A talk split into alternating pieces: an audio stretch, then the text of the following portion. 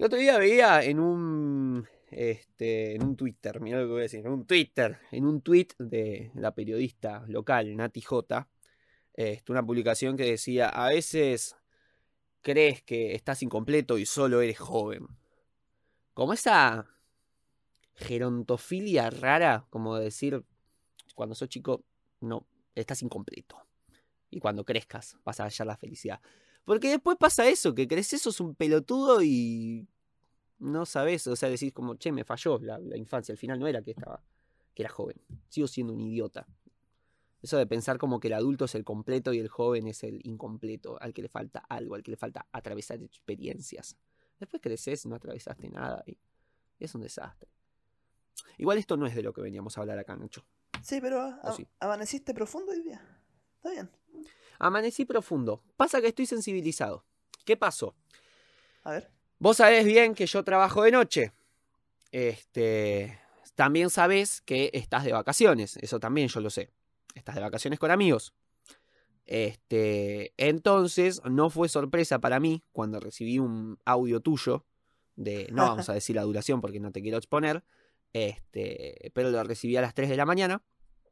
Un audio en el que primero me contabas un poco del contexto geopolítico de Chile, cómo era el asunto de las elecciones, qué era lo que había pasado, porque estaba subiendo historias este, maldiciendo este, partidarios de la izquierda, eh, qué era lo que estaba pasando. Exactamente. Bueno, eso usaste, eh, eso, en eso invertiste tu tiempo la primera mitad del audio. La otra mitad del audio la usaste este, para decirme que me querías mucho y que este, te, sentías como un hermano mayor y que disfrutabas mucho hacer este espacio. Em, yo soy una persona que, sabes, soy muy sensible. Y entonces me sensibilicé mucho, porque dije, este muchacho es un boludo, lo quiero mucho, y le contesté también un audio, así como diciéndote que yo también y qué sé yo. Me preocupa que haya sido un mensaje que mandás, como, como esos mensajes que mandás cuando estás, eh, acá se dice dadísimo vuelta, hecho mierda, este, por, por tema, eh, un, un estado de ebriedad supremo o algo así. Yo no sé si será tan así porque, insisto, hablaste muy claro sobre el contexto de Chile. ¿Me entendés? Yo no sé cómo será la cosa, pero bueno, este, eh, elijo creer que lo decías en serio y además viste que mañana es el Día del Amigo, por lo menos acá en Argentina, y entonces uno ya está como diciendo, sí, es el destino. Si estaba ebrio, fue el destino que le dijo Nacho, decilo. Entonces, nada, yo por eso estoy muy sensible hoy, en este momento. No te quiero preguntar si, si lo decías consciente, porque no sé si podría soportar la respuesta. Nada, Tommy, tranquilo, si lo decía plenamente consciente, obviamente influenciado por, por cierto. Ya está, ya está, cortalo acá, cortalo acá, cortalo acá. Resumen semanal con Nacho y Tommy en Me Está Jodiendo. Señoras y señores, esto es el resumen semanal de noticias. Eh, me está jodiendo podcast. Este bonito formato que empezamos a hacer con Nacho hace como. ¿Cuántos meses ya?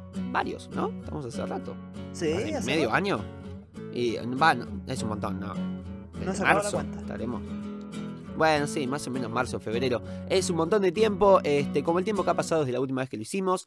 Del 12 al 18 de julio es que eh, estamos grabando sobre hoy. Y obviamente, como acabamos de este, compartir y spoilear un poquito para la gente que esté escuchando esto por primera vez, no lo hago en soledad, sino que lo hago con mi amigo Ignacio Milla Irigoyen. Nachito, ¿cómo estás? Hola Tommy, aquí muy, muy contento y encantado de estar acá. La verdad es que estoy un poco golpeado por las circunstancias de, de mi contexto, eh, tanto político como individual. Para contarle a la Ah. gente un poquito, estoy en... Sí, yo estoy me en- estaba riendo, pero... No, no, no, pero es verdad. Eh, eh, contarle a la gente que estoy en la playa. y más allá como de, de- del carrete de, de la noche anterior. Como que me siento... Que, que- que la- los años han pasado sobre mí. Por ejemplo, ahora pasé frío en la noche. Hace harto frío acá. Y amanecí con dolor de garganta. Me siento como que me duele la espalda. No sé. este- han pasado los años. Ha pasado el tiempo. Hace, hace ocho años de atrás podía, podía hacer esto mismo y, y no tener ningún tipo de repercusión tan fuerte. Hoy no soy el mismo. Creo que hubiera estado bueno que te preguntara esto, ¿no? Antes de empezar a grabar. Ya te dijera, Nacho, ¿estás como para grabar? Sí, obvio, obvio, sí. Como decía, es solo una cuestión de actitud. Ok, me sirve, me sirve, me gusta. Bueno, este, bueno, entonces podemos empezar. Por acá yo también estoy muy bien. Este, no, no, no, no, no sé de quién será el interés esto, pero eh, sí, yo también estoy bien, estoy contento. Eh, estoy contento porque el podcast este lo terminé mucho antes de lo que lo suelo terminar, porque viste que siempre eh, acá compartiendo un poquito también el detrás de escena de lo que es este formato. Nosotros siempre como que estamos un poquito más de tiempo, siempre nos juntamos, hablamos un poquito de nuestra vida y empezamos este, a editar algunas cosas que por ahí me faltaron este, completar de la búsqueda de noticias, los rankings, las efemérides, la recomendación y todo eso. Este, esta vez ya estaba todo hecho porque desde ayer ya lo había dejado hecho y tuvimos más tiempito para hablar de pavadas que no vienen al caso con Nacho, entonces estuvo, estuvo bueno, así que estoy contento, estoy con, me siento con buena energía, me siento con energía positiva. Este, si es que aquello existe. Así que nada, estoy como propicio para empezar. ¿Vos, Nacho?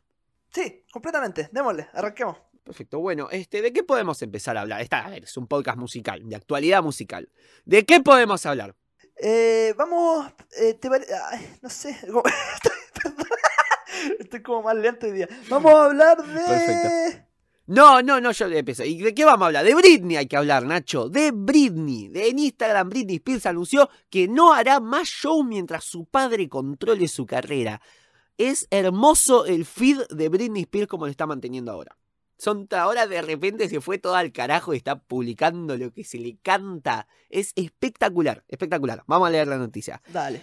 Britney Spears anunció que no se subirá a los escenarios mientras su padre siga controlando todos los aspectos de su vida como lo viene haciendo durante los últimos 13 años. La otrora princesa del pop compartió una foto en Instagram eh, junto a un largo alegato. En la imagen en realidad solo se lee un mensaje que apunta directamente a sus detractores. Acéptame por lo que soy o bésame el culo. Come mierda y pisa algunos legos. Me encanta el concepto pisa algunos legos.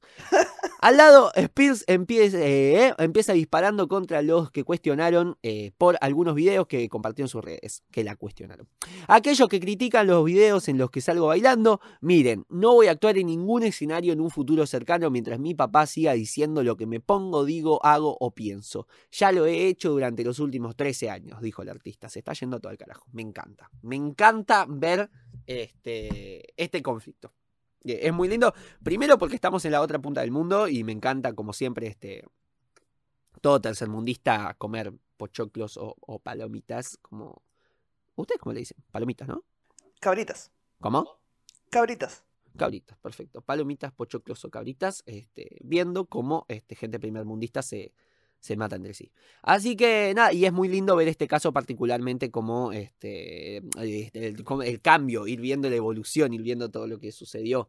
Este, al final, este Framing Britney Spears de el documental que salió sobre ella, este, tuvo bastante repercusión.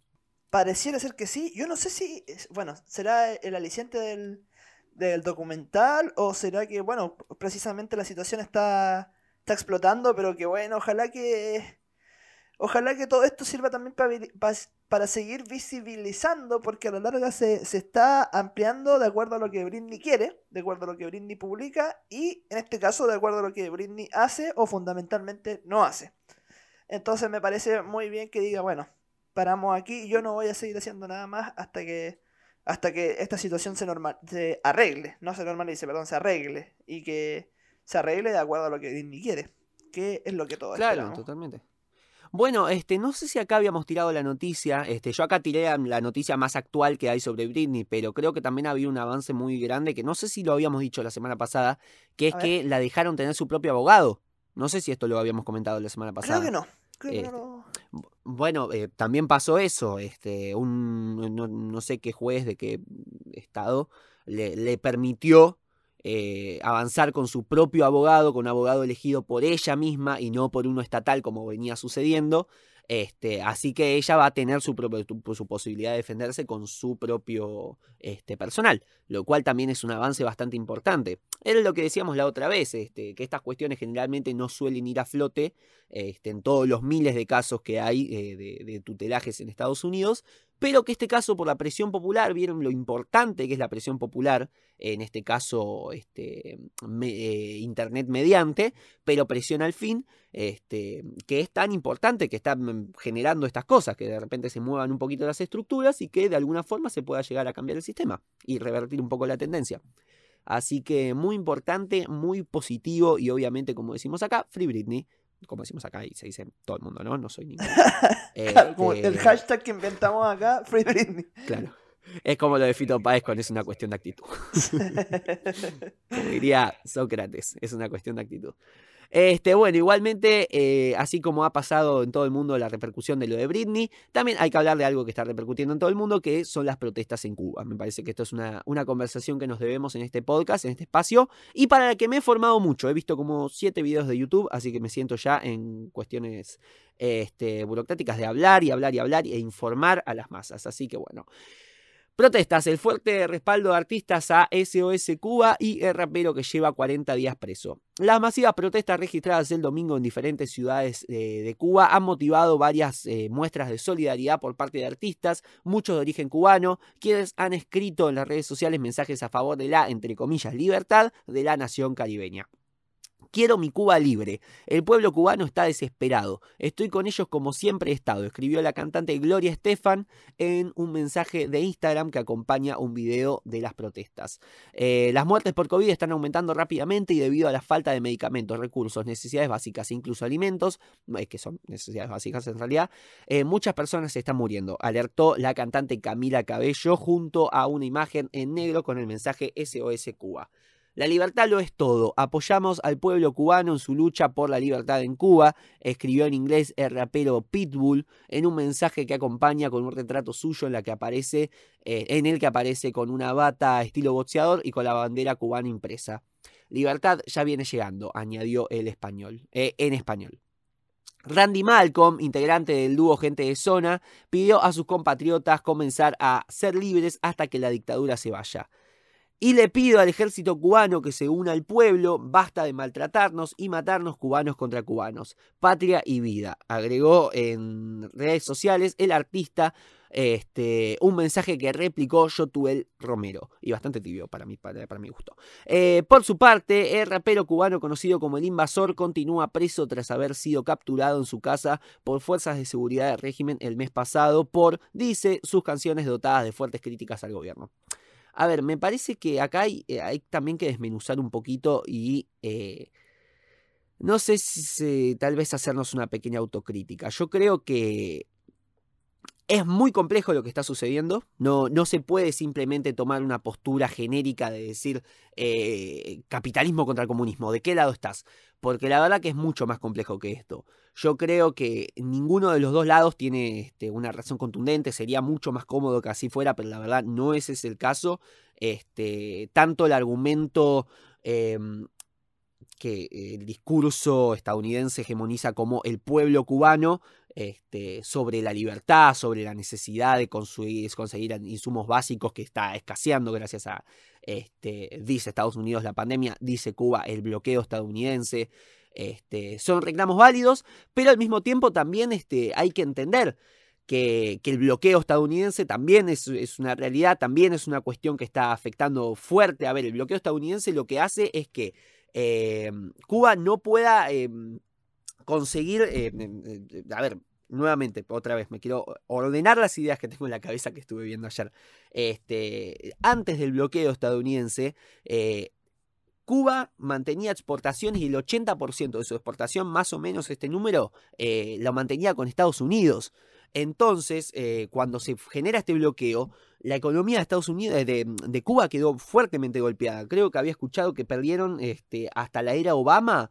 Obama, este, perdieron hasta 90 mil millones de dólares, más o menos una cifra por, por ese estilo se perdió por esta, este bloqueo estadounidense. Entonces fue un golpe muy fuerte a la economía, que con la pandemia se intensificó.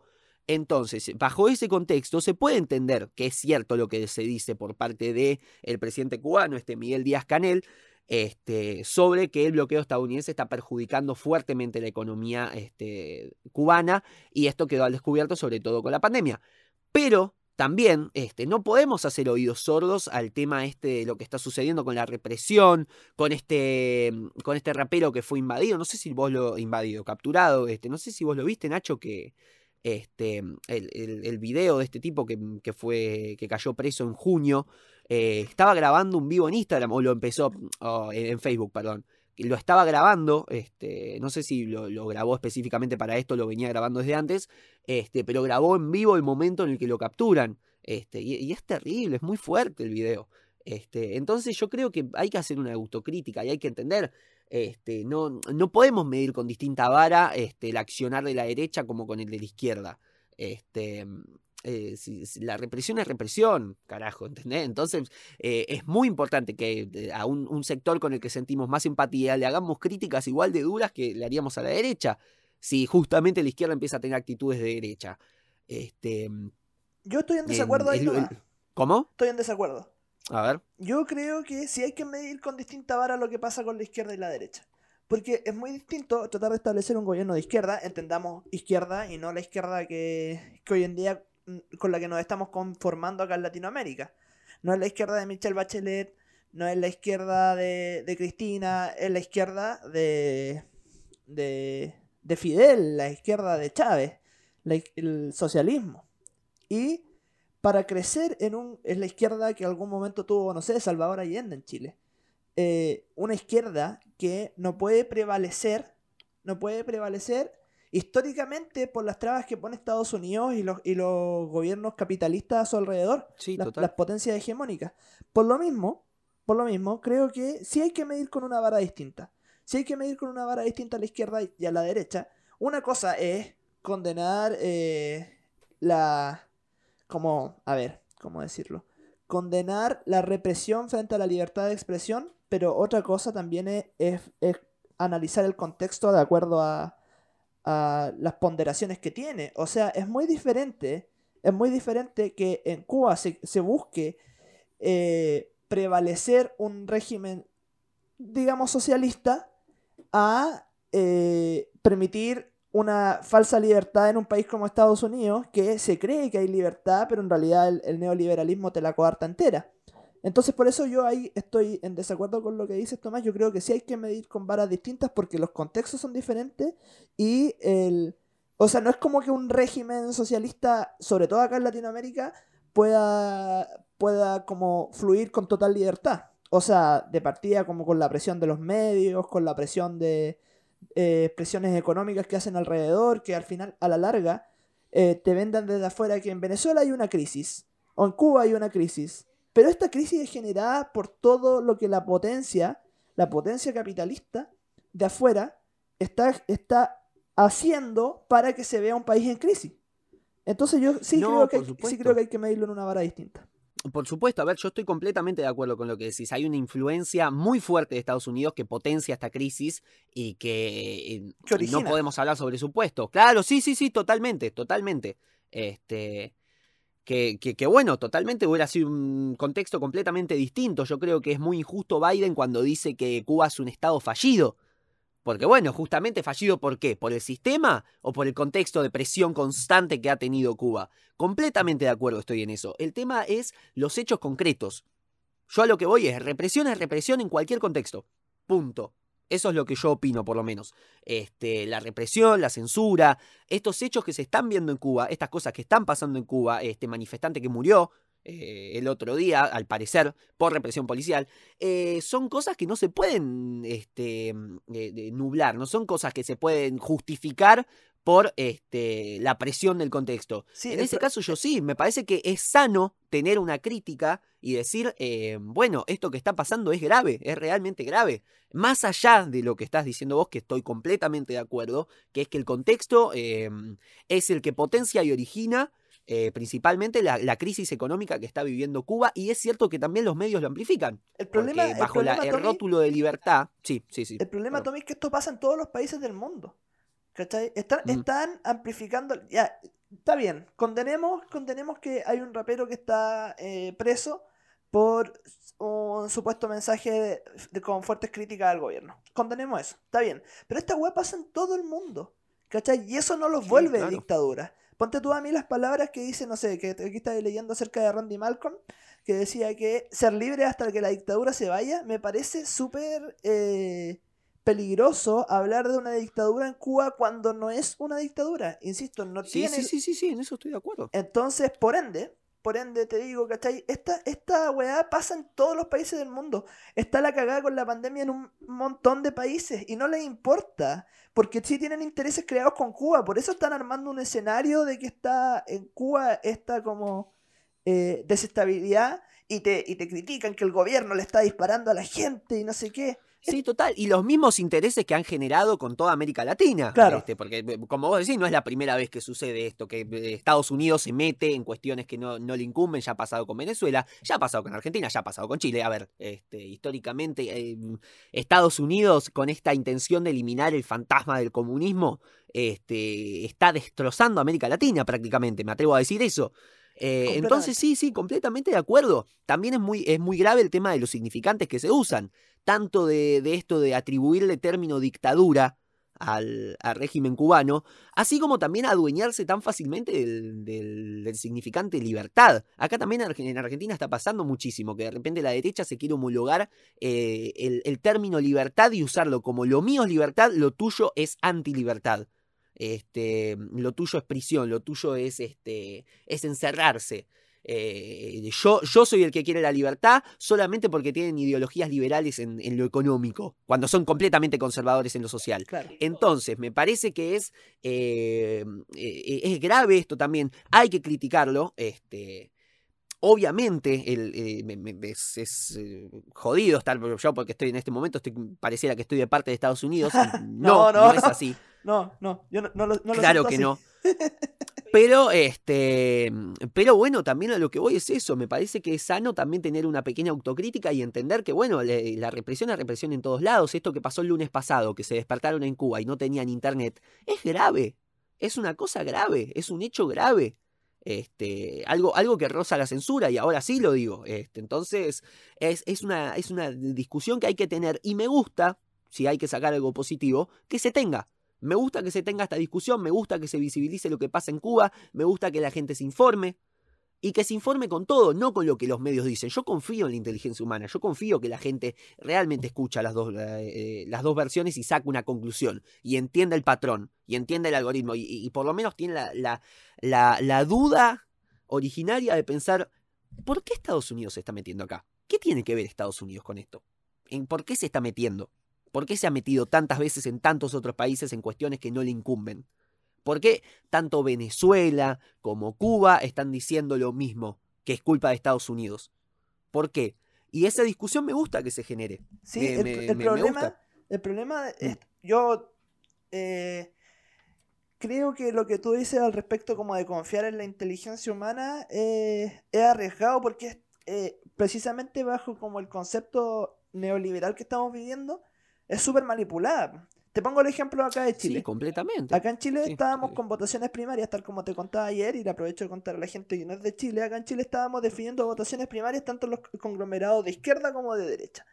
Y el problema es que el candidato acá en Chile comunista tenía una propuesta muy buena, pero que atentaba contra un montón de intereses económicos. Entonces todos los debates mediáticos, por ejemplo, ocupaban la situación cubana para decirle, bueno, usted señor Daniel Jadwe, condena la situación en Cuba, y Jadwe decía, Mira, yo respeto la autonomía que tiene cada gobierno eh, al respecto de su territorio y sus maneras y sus propuestas de gobernar. Y le repetían, ya, pero usted condena la situación en Cuba, usted condena la situación en Cuba. Usted... Entonces, a la larga, a la larga, están utilizando un ejemplo, eh, insisto, eh, basado en Cuba, cuando en un montón de otros países está pasando igual o peor consecuencias con la pandemia y están justificando en la pandemia una intervención política, una intervención económica basados en la pandemia. Entonces a la larga los que están utilizando esto son los neoliberales.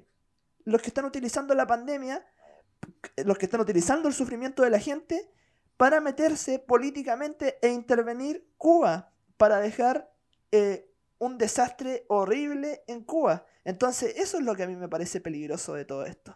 Y me parece Totalmente. Y, tam y también se usa mucho el.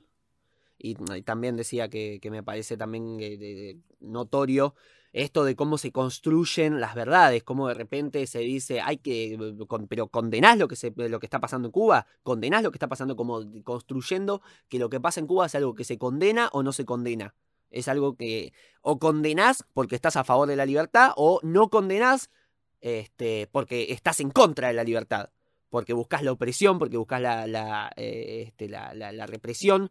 Este, significantes que yo la verdad tengo bastante asociados a la derecha. ¿Qué querés que te diga?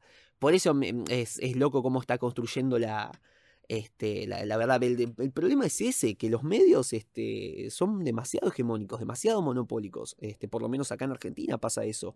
Entonces, este, ¿es confiar en la inteligencia humana o, o qué? No, no sé si tenemos una alternativa. Ese es el problema, eso es lo que me, preocupa. Que no sé si tenemos una alternativa a confiar en que la gente despierte. Y yo la verdad que me gustaría creer, porque es cierto que están, está, hay muchos países en los que están despertando, más allá de, de estar o, eh, de acuerdo o no con lo que está sucediendo en Cuba. El, reclamo de Cuba es válido. El reclamo del pueblo cubano es válido. Están pidiendo por alimentos, por necesidades básicas. Después está la discusión de quién tiene la culpa de esto, pero el reclamo cubano es bastante válido. Así que me, me parece positivo esto, que la gente despierte por lo menos, y que no sea un hecho aislado, que esté pasando en toda Latinoamérica. En toda Latinoamérica está sucediendo, por lo menos en los últimos cinco años, este, que, que- que están sucediendo estas cosas en Chile, en Brasil, en Paraguay, este, en Argentina también, allá en, en- en Cuba, en Venezuela, eh, en Colombia, creo que no sé si lo nombré ya, este, está sucediendo. Y esto también me parece positivo. Por eso digo, es o confiar en la inteligencia humana o no nos queda otra. Porque realmente eh, los poderosos tienen mucho poder. Muchísimo poder. No más que el pueblo. Lo, veíamos, mira la, analogía que voy a hacer. Mira lo que está pasando con Britney Spears, que está cambiando directamente el caso, está cambiando la ley estadounidense.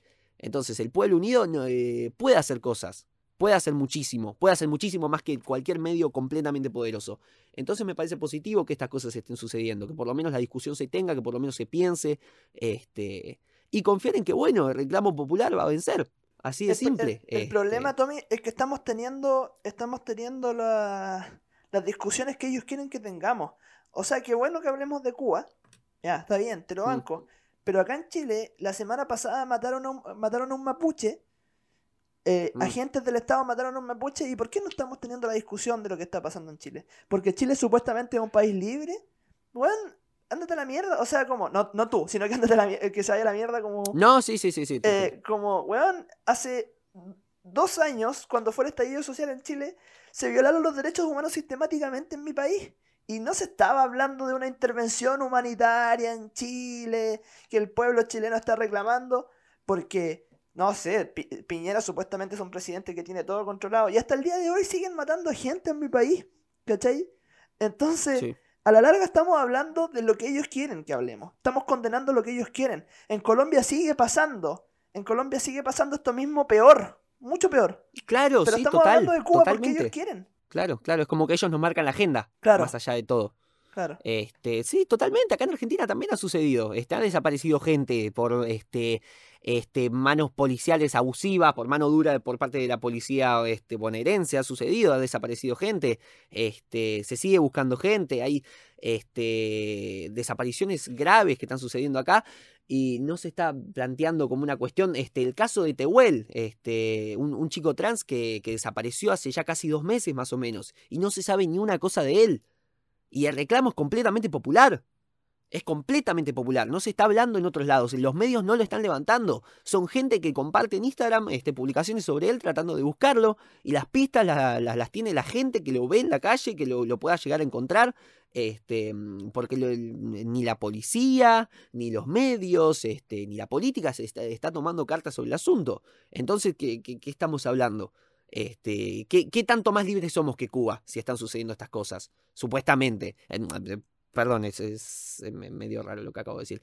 Pero lo que voy es, es eso, este, es cierto lo que decís. Hay, eh, son discusiones que tenemos que, que, que- que tener y empezar a replantearnos qué es lo que nos quieren hacer ver, qué es lo que nos quieren hacer condenar o no.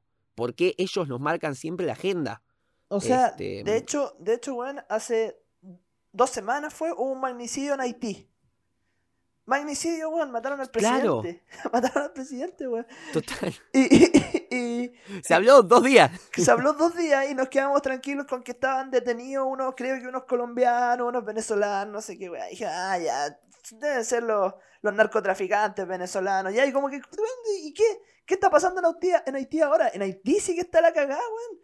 En Haití sí que está la Claro, cagada. mirá si pasaba en Chile. Claro. Se me ocurre pensar esto. Mirá si pasaba en Chile, si mataban un presidente este, de la derecha liberal, este, de, no sé, manifestante, expresos de la libertad, de los valores del liberalismo y qué sé yo. Mirá si eso pasaba. Yo creo que a, a día de hoy se seguiría hablando y muchísimo más. No, y probablemente se estaría hablando de que, de que est- por favor, eh, una intervención a Chile antes de que, antes de que llegue un presidente, antes de que alguien se tome el poder. Eh, no sé, pues imagínate, mat- matan a Piñera, weón. Te aseguro que Estados Unidos va a estar con los ojos puestos acá y vamos a estar condenando en todo el mundo que hayan matado a Piñera porque, eh, porque puede llegar un presidente socialista al poder o puede haber una revolución en Chile, no sé qué. Y puede pasar lo mismo en Chile que en Cuba y en Venezuela. Eh, hablamos a la larga, hablamos de lo que ellos quieren, weón. ¿Cachai? Y condenamos lo que ellos quieren que condenemos. Entonces eso es lo que a mí me da un poco de lata. ¿Cachai? Sí, sí, sí, completamente, lo entiendo. Este, bueno, me parece que ya hemos cortado muchísima tela, este, hemos hablado largo y tendido de esto, es más, creo que nos fuimos al carajo con el horario. Así que, Nacho, si te parece. No, lo, lo que deberíamos que- hacer, Tommy, es, implementar lo que tú decías el otro día. Como de repente dedicar ciertos podcasts a hablar de un tema que nos puede dar para largo y ahí explayarnos, Claro. weón. Y, y derechamente como decir, mira, este podcast vamos a hablar de esto y chao. Claro, claro, sí, me parece. Y tratar, eh, no sé, también estaría bueno porque con esto podríamos hablar así un poquito más por encima y después, el, no sé, el sábado hablarlo más largo y tendido. Este, sí, me gusta, me gusta la idea. Este, deberíamos organizarlo. Eh. Pero bueno, esta será la última vez que pase entonces. Me gusta, me gusta. Este, bueno, vamos a hablar de las siguientes cosas. Tenemos un montón de noticias, pero son todas estúpidas las que quedan, más o menos, así que vamos a tratar de despacharlas rápidamente.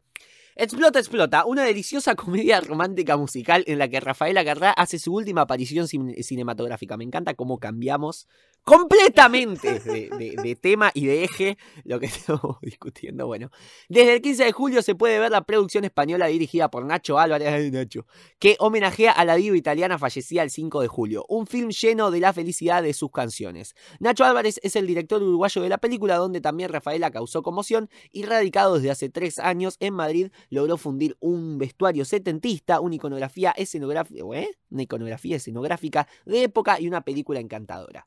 También logró que Rafaela hiciera un pequeño cameo de sí, tal vez la última imagen cinematográfica de la diva. Ese breve momento de nostalgia no opaca la felicidad de la película. El film Explota, Explota se, eh, se exhibe desde hoy, por lo menos en Buenos Aires, en el Cinemark Palermo. Y que yo creo que voy a ir a ver, porque sabes que el otro día vi que está hasta mañana, mañana martes 20 de julio. Ah, buenísimo. Está a las 9 y cuarto la película, 9 y cuarto de la noche. Yo entro a trabajar a las 12, la película dura dos horas. Entonces, era como, es como que la vería y saldría directo para el trabajo. Entonces, Buenísimo. yo no sé qué hacer, porque no sé qué tanto, porque a ver, estoy interesado, pero no sé si tanto como para ver una película de dos horas y salir corriendo al trabajo sin comer. Disfruta la posibilidad de ver una película, weón. Acá en Chile todavía no están abiertos los cines. Así es verdad, eso es cierto, por eso no sé. Bueno, no sé, porque la podría ver después en mi casa. Pero, y aparte están muy caras las entradas de cine. Pero, tengo ganas. Y además es el día del amigo. Sería muy divertido ir el día del amigo solo a un cine a ver una película de Rafaela Carrá. yo lo que quiero decir, La verdad que estoy un poquito para eso. quiero Sí. decir que el- cuando falleció Rafaela Carrá, fue justo el podcast que a ti te tocó hacer solo. Entonces yo no tuve mi oportunidad de rendirle un homenaje a ¿Qué Rafaela. semana importante? ¿Vos te diste cuenta de eso? Lo importante que fue justo esa semana. Sí, weón. Porque ahí em- explotó Britney. Explotó Paulo Londra. Eh, pasó esto de Rafaela Carrá. Y creo que nada más. Pero ¿qué más te tengo que decir? Es un montón.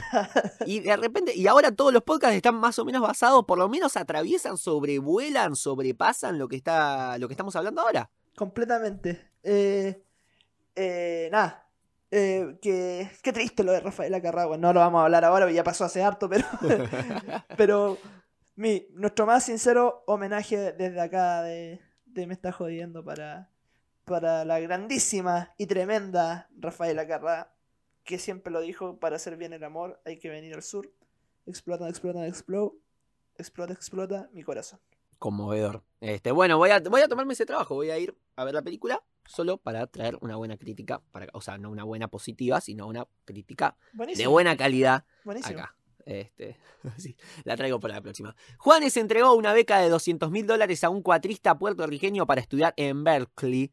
Eh, Juanes entregó este martes 13 de julio la beca que lleva su nombre, copatrocinada con la Fundación Cultural Latin Grammy y que le dará a un joven puertorriqueño, Xavier eh, Cintrón, 200 mil dólares para que curse una licenciatura en el prestigioso Berklee College of Music de Boston, en Estados Unidos. Cintrón ha, dedicado su vida a tocar el cuatro, un instrumento de cuerda con el que ha podido destacar el valor de la música tradicional en su país. Este, que bueno, yo la verdad me, me- me- no, no- sé, no tengo mucho para opinar. Pero me daría muchísima presión tener una beca de 200 mil dólares pesándome encima, como diciendo, aproba esto o le haces perder a Ju- Juanes 200 mil dólares. Si perder a Juanes 200 mil dólares.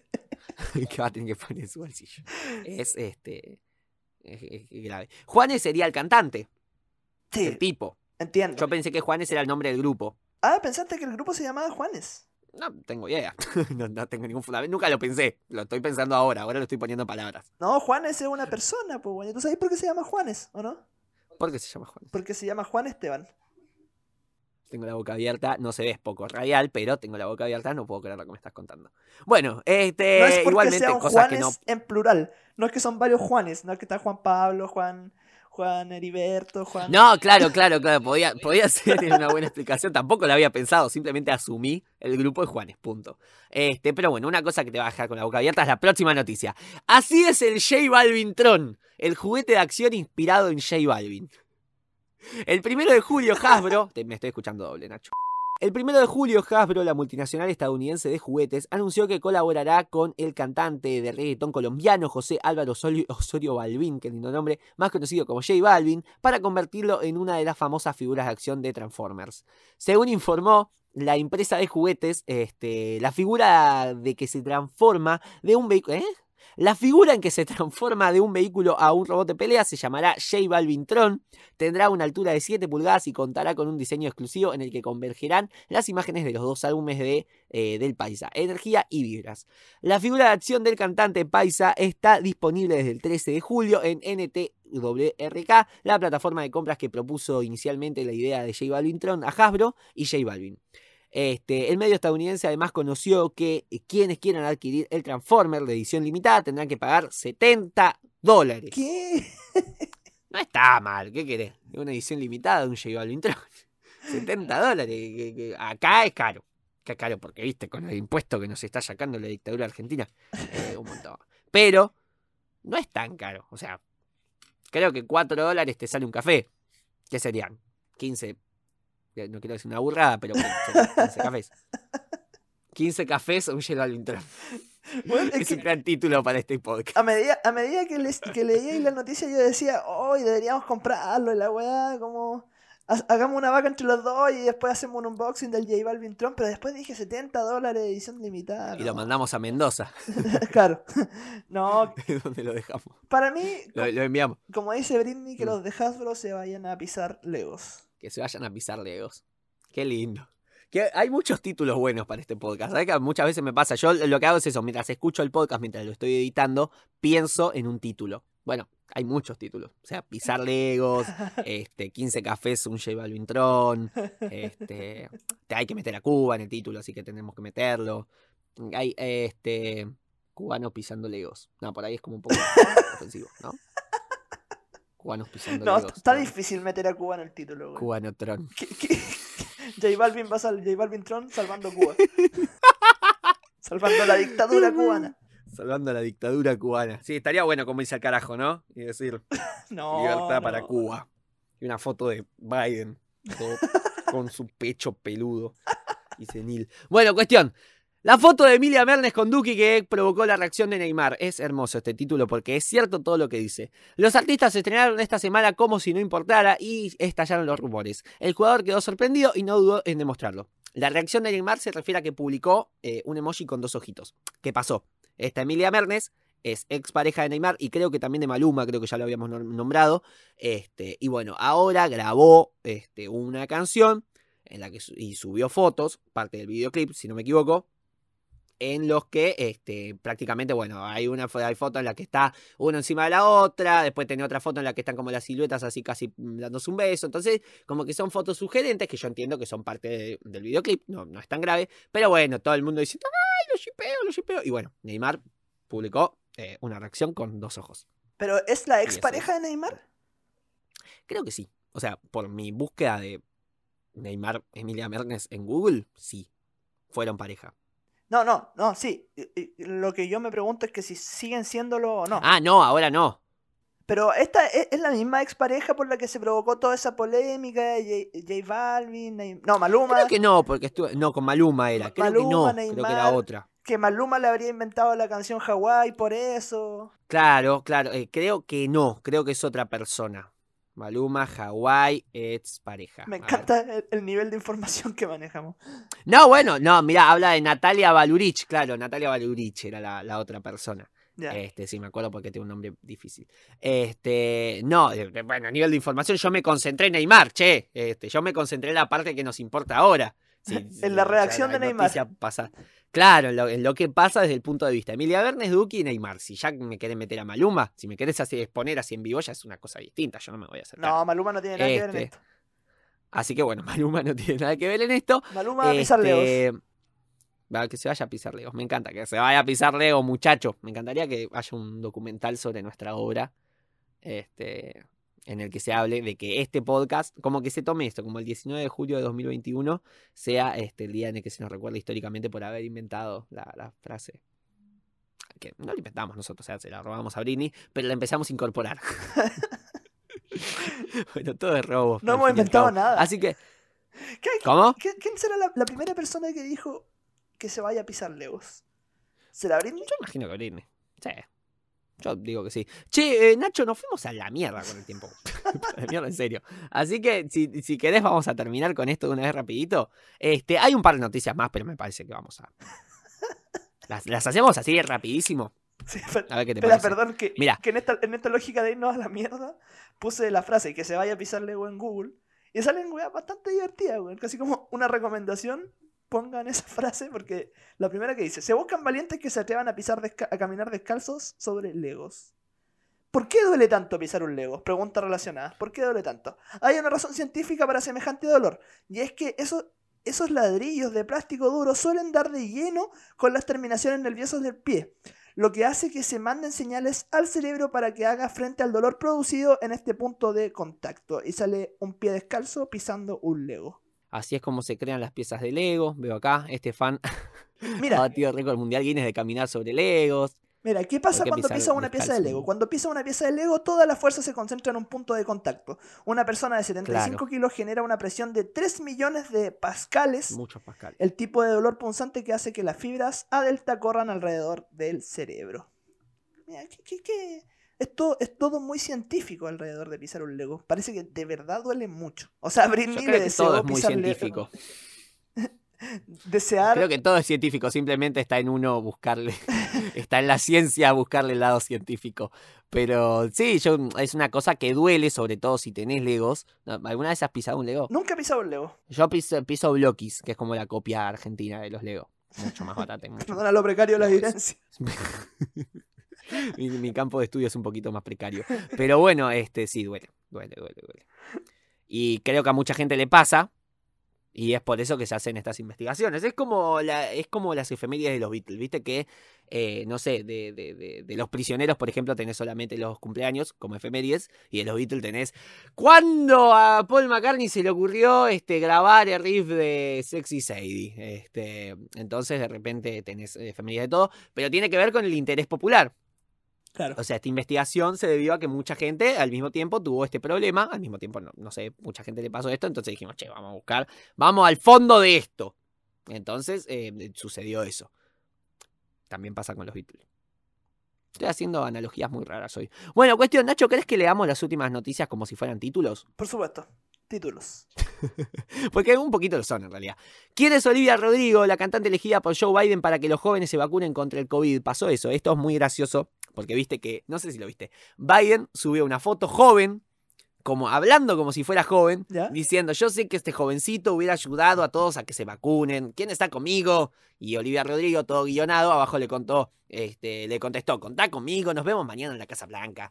Este, No puedo bueno, creerlo. le contestó, ¿puedes apostarlo? Le contestó. contestó la- el, CM de Joe Biden. Todo muy viejo lesbiano, muy cringe. Yo creo que el viejo lesbiano es eso. Esa es la definición de viejo lesbiano. ¿Entendés? Eso es un viejo lesbiano. De pura cepa. De cepa delta. Este, así que. Eso ha pasado. Me hubiera gustado muchísimo extenderme y explayarme muchísimo sobre esta noticia. Pero bueno, no tenemos tiempo. Justin Bieber recae en su adicción a las drogas. Se gasta mil dólares en marihuana en menos de una hora. Y acá puse otro título. Otra gente que le, le puso que me parece maravilloso como lo tomó que es, compra humo, el cliente del mes, Justin Bieber gastó mil dólares en una tienda de marihuana en unos pocos minutos. A ver, este, claro, yo creo que es un poquito más preciso esta, esta definición. La que segunda, es que compró. Sí. en una tienda de marihuana, claro, no es que compró marihuana. Y no es que. No, Mil dólares y- de el- marihuana. El, primero dice: se gasta mil dólares en marihuana en menos de media hora. O sea, como si lo hiciera eh, normalmente. po. El segundo título dice que lo hizo una vez nomás. Pero ¿y cuánto tiempo va a estar? Yo creo que sería de... Yo creo que sería de fumado estar una hora como quieto ahí mirando... oh, ¿Cu- a ver cu- qué voy a ¿Cuánto voy a gastar? No, si me Oh. gusta esto, me gusta esto otro. Claro, yo para mí sería de fumaro, si de, de de fumaro, de fumado si este, estuviera, no sé, seis horas. Qué bueno que se demoró Ahí poco. sería el problema. Qué bueno que estuvo poco, bastante lúcido por parte de Justin. Gracias por ¿Qué querés tanto? Justin. Gracias por bancarte la gira. Este, bueno, ya además después la, la noticia dice que tras la compra, el dueño de la tienda dijo que fue muy amable, este, que hizo preguntas sobre los beneficios del consumo de la sustancia. Este, entonces, es muy gracioso, es muy graciosa la noticia de cómo la toman y después se retractan el, el mismo coso. Me escucho doble otra vez, Nacho. Es insoportable esto. Es insoportable. Pero bueno, vamos a terminarlo rápido. Reconocimiento del Indio Solari recibirá el premio Rodolfo Walsh. Esto está pasando también. Un premio por su. Este. por ser un referente indiscutible de la música y bla bla bla bla bla. Después, de 12 a 21 años, UNICEF organiza un concurso de rap para concientizar sobre los riesgos online eh, con un jurado de expertos. Es muy lindo esto. Si tenés entre 12 y 21 años, mandás un eh, rap por este formato video. Lo mandás a www.rap-digital.com este, y eh, figuras del género como Tiago PZK, Babi y las chicas del Free. Me encanta que ponen las chicas del Free como diciendo las pibas. Este, lo van a evaluar. Tenés que hacer este, un video hablando sobre, este, rapeando sobre eh, ciberbullying, grooming, difusión de imágenes íntimas sin consentimiento y huella digital. Creo No sé qué que huella de- digital. deberías hacerlo. ¿Tienes la edad? Deberías hacerlo. Tengo la edad, ¡ew! Estás justo en la edad, weón. Deberías hacerlo. Un momento. De hecho, de hecho, te desafío. Te desafío a que lo hagas. Aquí, aquí en vivo, te desafío a que, a que haga un rap para concientizar. Entonces, para la semana que viene, empezamos. Tengo que tener un video rapeando sobre este ciberbullying. Este, tener una opinión formada sobre, la, sobre el bloqueo estadounidense en Cuba. Y este, traer una opinión sobre este, una crítica sobre la película de Rafael Acarra. Ya, y, y yo me comprometo, como tú vas a hacer tres cosas, a que para la semana que viene yo me voy a conseguir un Lego para pisarlo en vivo. Lo voy a pisar Y voy a, y ver a ver qué pasa. Estaría muy bueno como reel. A ver qué pasa. Piso Legos por primera vez y pasa esto. Entre paréntesis, sale mal. Asterisco llora. Bueno, basta, vamos a terminar con esto. La pastilla del abuelo por primera vez en el Gran Red. Las pastillas del abuelo se van a presentar por primera vez en el Gran Red. Este, no hace falta desarrollar mucho. Iván Noble se prepara para un nuevo lanzamiento. El arte de comer sin ser comido. Este es un nuevo material que va a salir en tan solo unas semanas. Este, después unas noticias que sí eran títulos directamente, como es la carta natal de Freddie Mercury. Me pareció muy simpático y lo, lo quise traer. Este, ya salió el tercer video animado de Soda Stereo. Vieron que estaban saliendo este, videos así dos por mes. Bueno, salió el de imágenes retro, muy bonito. buenísimo. Este, y después, ahora que lo pienso, había dos cosas que quería tratar que las había puesto al principio que me olvidé de, de comunicarlas. Que eh, es el tema primero del crossover mítico que hubo entre Luisito Comunica y Elegante esta semana, que pasó, lo subieron a Instagram. ¿Pero es Este, una canción? Que, no, va a estar eh, Elegante en el podcast. eh, ¿Cómo se llama? Acá creo que lo había escrito. Este, en Cortinas con Luisito, se llama. ¿Ya? Eh, va, va a estar en el podcast, va a salir en unas semanas y, y van- va, va a estar participando elegante. Y después el hecho de que vi y esto también me gustaría traerlo y ya charlarlo y sacárnoslo encima, el tema Nati Peluso que se estuvo presentando en España. Me causó mucha nostalgia y alegría ver este, a miles de personas cantando I'm a nasty girl, fantastic, este culo natural, no, pla-". o sea, cantando las canciones que escuchamos en cuarentena. Me hace pensar en un futuro, me hace pensar en que estamos saliendo. Es, es muy bonito porque hace mucho, o sea, es una canción que uno no se imaginaba siendo cantada y coreada por muchísima gente al unísono. Entonces fue, fue, fue bonito. Sobre todo porque viste que en esta pandemia no podés cantar al mismo tiempo que otra persona, eh, a través de Zoom, por ejemplo, porque eh, te pisas. Claro. No puedes coordinar al mismo tiempo. Así que bueno, cuestión que nada, esto también ha pasado, me ha puesto contento, así que lo quería traer. Y bueno, nada, hemos terminado con las noticias. Estamos muy mal de tiempo, muy mal de tiempo, pero vamos a, este, a sortearlo. Escuchando un poquito de música, Nacho, si te parece, con la banda invitada de hoy, que es Hermanos Disidentes, este, un grupo que tiene este, un sencillo en Spotify de, tres temas, lo lanzaron el 18 de noviembre de 2019. Este, el sencillo se llama Tomando Forma, tiene tres temas que son Cosas Desordenadas, El Rugido del León y Tomando Forma. Este, me ha, me ha gustado mucho, lo he estado- los estuve escuchando ayer a la noche. Este, muy bonito. Me, me hicieron acordar a Papo, este, a Papo Blues, en su época Papo Blues. La verdad que me, me ha gustado mucho lo que escuché. Este, y me parece que podríamos escuchar eh, el primer tema de, de este sencillo, eh, que es Cosas Desordenadas. Así que si te parece, Nacho, vamos a escuchar Cosas Desordenadas de Hermanos Disidentes en Me Está Jodiendo Podcast, el resumen semanal de noticias. Y ya volvemos.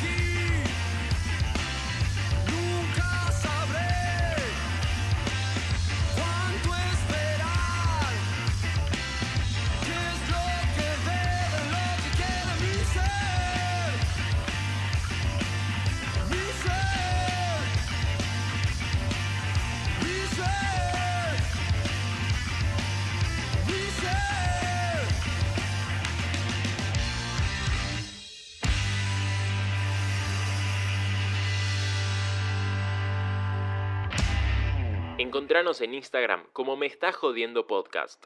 Señoras, señores, seguimos en el resumen semanal de noticias. Se me está jodiendo. Vamos a hacer todo rápido. Ni las efemérides, ni los rankings, ni los sencillos. Nada va a este, hacer que paremos. Siento que esto es mentira, siento que vamos a parar al toque, pero bueno, no importa.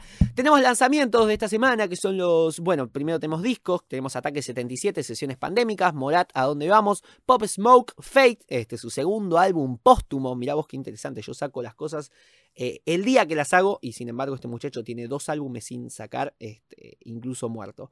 Tina Turner con Foreign Affair, este, la Deluxe Edition, obviamente, y John Mayer con Sub Rock, su este, décimo álbum de, eh, este, lanzado, creo que en general tiene discos de estudio. Menos, ¿no? Bueno, sencillos. Eh, Shakira con Don't Wait Up, este lindo tema. Trueno con Solo por Vos. Cami bueno, este no sé si querés que lo nombremos, lo, salteo. Normani con Carly B haciendo Will Side. Este, Dani Romero con Abraham Mateo haciendo Aunque Lloraré. Fabiana Cantilo con La Batalla. Tiny Yandel y Saint John con Si Te Vas. Pop Smoke con Dualipa, este, que es parte del álbum Fate, este, lindo tema, haciendo D, D minor, este, Ronnie Wood con Ghost of a Man, este, Emilia Iduki con Como si no me importara, como hablábamos recién, Morati Kami con Simplemente Pasan, Swedish House Mafia con It Gets Better, este, Daddy Yankee con Mike Towers y Jay Cortez, Sube el volumen, Vieto con La Máquina del Tiempo, Dani Lachepi con Rocío Quiroz diciendo No va más, este, Paola Jara haciendo Los Besos Jamás y Pequeño 77 con Duki, que sacó dos temas en una semana, eh, está haciendo otra vez. Me duele la garganta, voy a tomar agua. Nacho, ¿querés empezar con los rankings? Bueno, vámonos, vamos con los rank. El Juan fue un fracaso hoy día, güey. Lo siento, Tomás. Profesionalismo, Ignacio. Nos vamos con los rankings, entonces eh, voy a darme el privilegio y el lujo de leer en esta oportunidad el Spotify Global Chart. De, a nivel mundial, los cinco primeros puestos en el, en el puesto número 5, un estreno, se llama Permission to Dance de BTS. En el puesto número 4, bajando uno, Bad Habits de Ed Sheeran. En el puesto número 3, Stay de Justin Bieber, el gran Justin del cual estuvimos hablando acerca de su express compra de marihuana, no sostenida durante el tiempo. Puesto número 2, Good For You de Olivia Rodrigo, que se mantiene en su lugar. Y en el puesto número 1, Big Kind de Maneskin, esta banda de la cual Tommy nos ilustró un poquito la semana pasada. Dije que es buena, punto. Italiana, ¿no? Pero bueno, gracias. Una banda italiana. Italiano, sí, sí, sí, sí, Eh. sí, sí. Eso, eso también es interesante. Este, bueno, con 52 millones 160 mil reproducciones, 330 más que la semana pasada. Eso es importante decirlo. En Efectivamente. Argentina, por su parte, este, en el quinto puesto tenemos un estreno entre nosotros de Tiago PZK con Litkila, me escucho doble otra vez.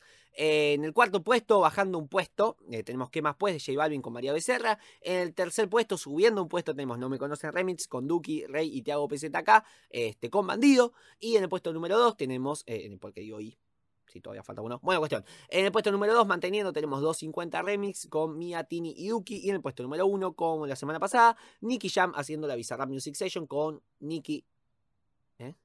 Lo leí mal. En el puesto número 1 tenemos manteniendo Nicky Jam, este, la Bizarrap Music Session, volumen 41, con 3.277.575 reproducciones, es decir, 1.430.000 menos que la semana pasada. Eso es todo. Por su parte, en Chile, en el puesto número 5 tenemos Todo de ti, que bajó un puesto de Raúl Alejandro. Puesto número 4, bajando también, ¿qué más pues? de J Balvin. Puesto número 3, un estreno, se llama Volando, el remix por Mora Bad Bunny Sech. Yo no lo he escuchado. Mira, qué interesante. Puesto número 2, AM Remix de Neo García, la- Neo García, J Balvin y Bad Bunny.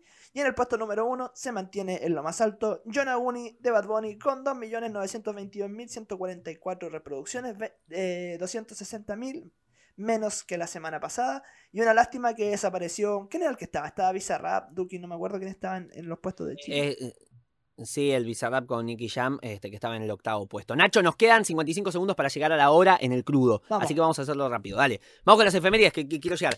El 12 de julio de 1962 de Rolling Stone da su primer concierto en el Club de Londres. El 13 de julio en 1965. ¡Ah! Pará. Eh, nace Claudio Narea, guitarrista histórico de Los Prisioneros y también es el Lo Babe del estamos pasando muy 85, bien. el Leo Yeah, de Freddie yeah, Mercury. yeah. Sí, sí, sí, muy bonito. ¡Eo, eo, eo! Bueno, 14 de julio de 1982 se estrena en Londres la película de Alan Wall, eh, Alan Parker, The Wall, de Pink Floyd, the Wall.